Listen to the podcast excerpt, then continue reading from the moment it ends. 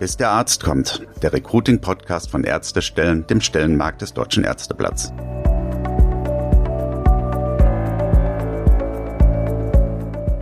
Willkommen zur dritten Folge von Bis der Arzt kommt, dem Recruiting-Podcast von Ärztestellen.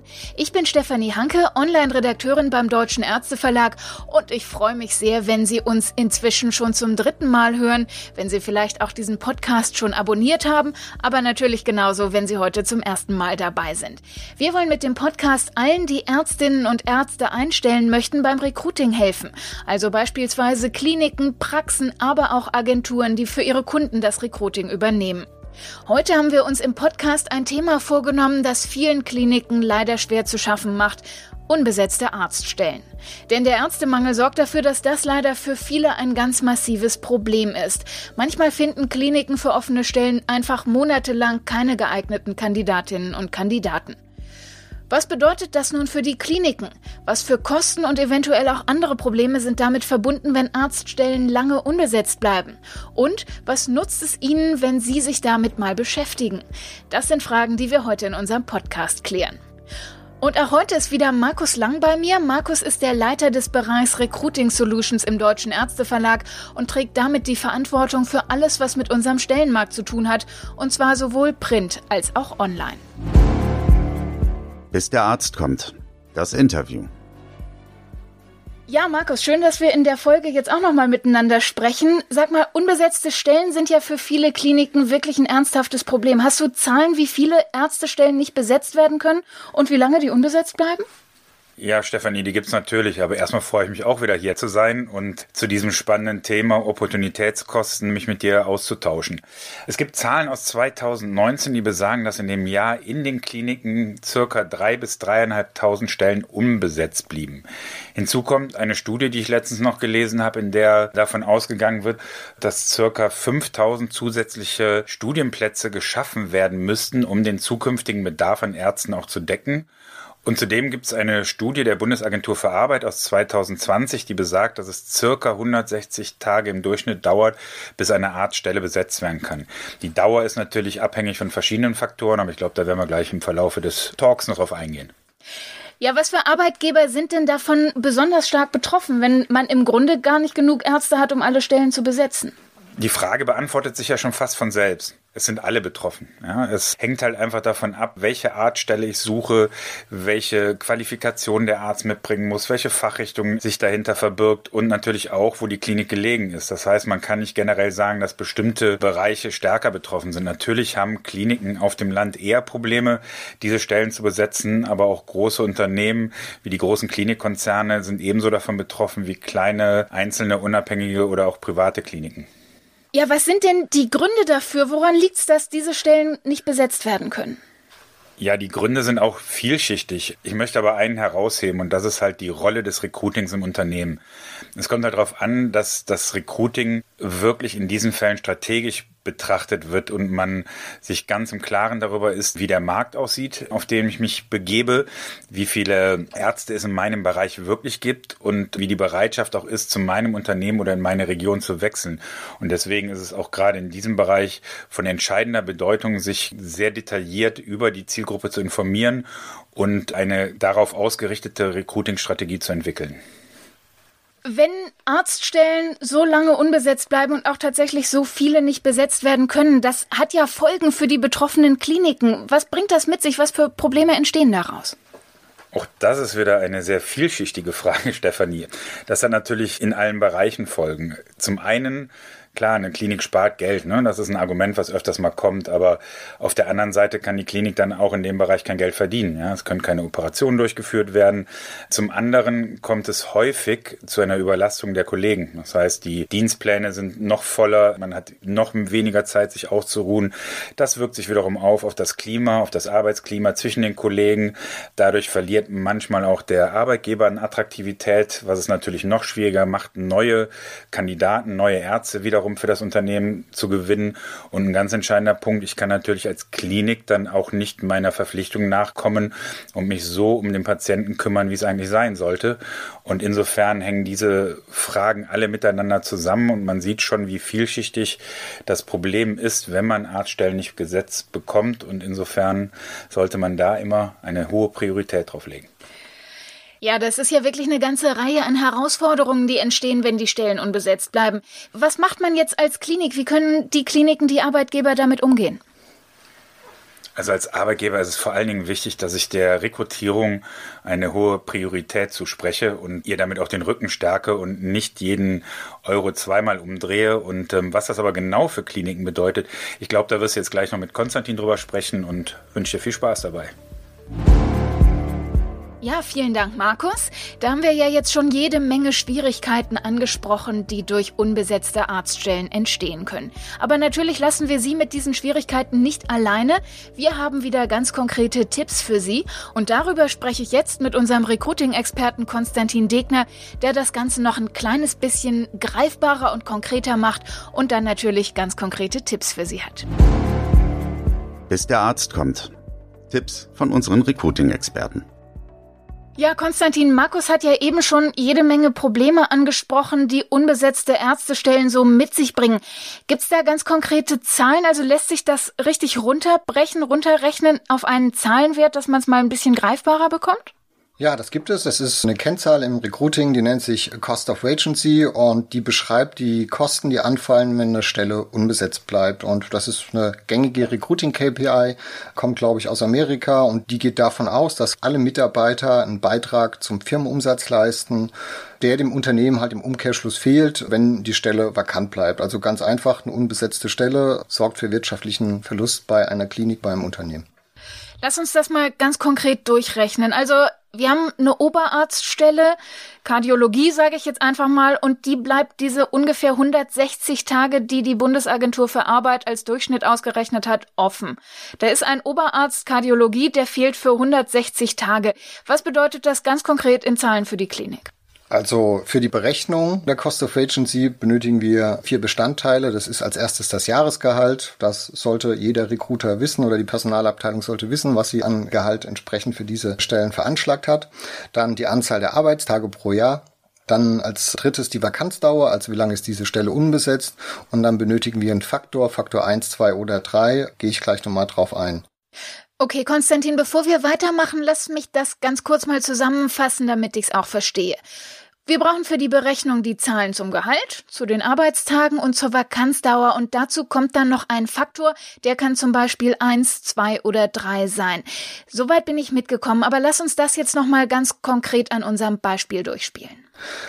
Wenn wir jetzt ein Beispiel nehmen, diese Oberarztstelle Kardiologie, machen wir es noch gar noch ein bisschen genauer, sagen wir einfach, der ist jetzt im siebten Jahr und arbeitet beim kirchlichen Träger runden das Ganze jetzt mal vom Gehalt, kann man ja auch schauen, Tarifvertrag, Marburger Bund.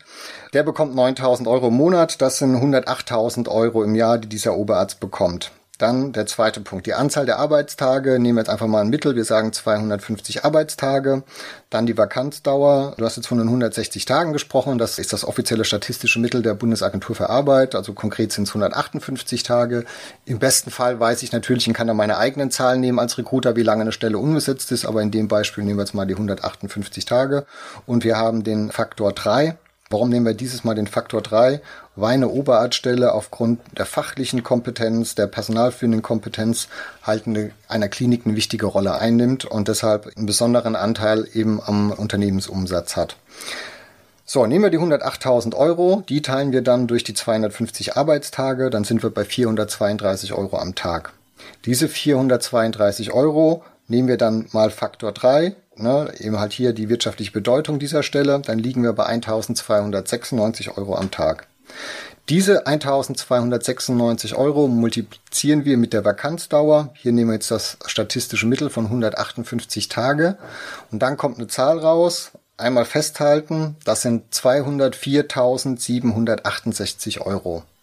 Und das ist also fast das Doppelte vom Jahresgehalt und letztendlich auch deutlich mehr als das, was der Arbeitgeber mit allen Lohnnebenkosten letztendlich für diesen Arbeitnehmer bezahlen muss. Das sind die Cost of Agency für diese Oberarztstelle, die da nicht besetzt wurde. Also auf jeden Fall ein sehr, sehr hoher Kostenblock. Und das ist die Formel und mit der sollte man sich beschäftigen und vielleicht können wir die ja noch im Podcast verlinken. Das machen wir gerne. Wir verlinken das in den Show Notes. Da können unsere Hörerinnen und Hörer das dann auch sehr, sehr gerne mal selbst ausprobieren. Aber Konstantin, ich bin echt ein bisschen schockiert gerade. Also das sind ja riesige Summen. Das habe ich nicht gewusst und ich bin auch nicht sicher, ob das alle Recruiter so wissen oder ob die sich das bewusst machen. Wir wollen ja jetzt in unserem Podcast nicht immer nur über Probleme oder Schwierigkeiten sprechen, sondern wir wollen ja eigentlich Lösungsvorschläge anbieten. Was würdest du Recruiterinnen und Recruitern raten, die das jetzt gerade gehört haben? Was für Folgen sollte das diese Information für das Recruiting haben? Also Markus hat es gerade ja schon angesprochen und es ist wirklich das Thema Prioritäten setzen und die richtigen Prioritäten bedeutet zum einen, ich muss mir als Klinikdirektor oder HR-Verantwortlicher die Frage stellen, welche Priorität hat das Thema Recruiting? Ne? Tun wir als Organisation alles dafür? Und natürlich muss der Recruiter selber sich die Frage stellen und in den Spiegel gucken und fragen, habe ich wirklich dafür alles getan? Also habe ich alle Hebel in Bewegung gesetzt, intern als auch extern? Also was meine ich mit intern? Ich glaube, auch viele HR-Verantwortliche und Klinikdirektoren würden den Satz unterschreiben, ja, Recruiting ist ein ganz, ganz wichtiges Thema für unser Haus. Allerdings fällt es halt immer noch sehr, sehr vielen Personalabteilungen schwer, ihre Erfolge letztendlich zu belegen und halt auch, ja, die Achtung zu bekommen für ihre Arbeit, die sie da tun. Und ganz konkret heißt das also, welche Kennzahlen erfasse und analysiere ich? Habe ich meine Zahlen im Griff? Weiß ich da, was ich tue? Seit Jahren hört man Stellenanzeigen sind tot oder Post and Pray.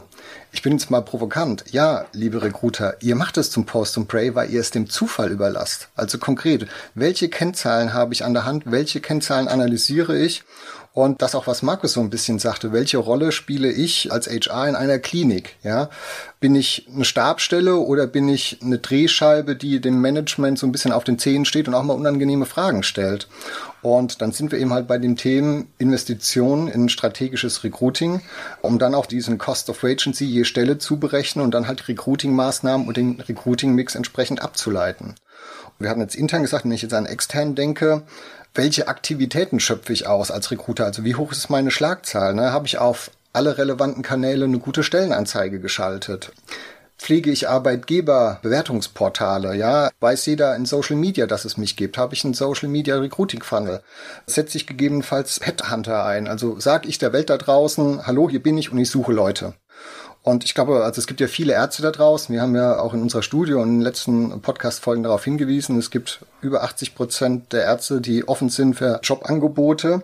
Aber wissen die, dass es mich gibt und dass ich suche? Wissen die, dass ich ein guter Arbeitgeber bin? Weil also ein guter Arzt, ein A-Mitarbeiter geht auch nur zum A-Arbeitgeber. Und äh, dann sind wir eben halt bei diesen ganzen Themen, die wir auch schon beleuchtet haben, so smartes Employer Branding. Also Content is King.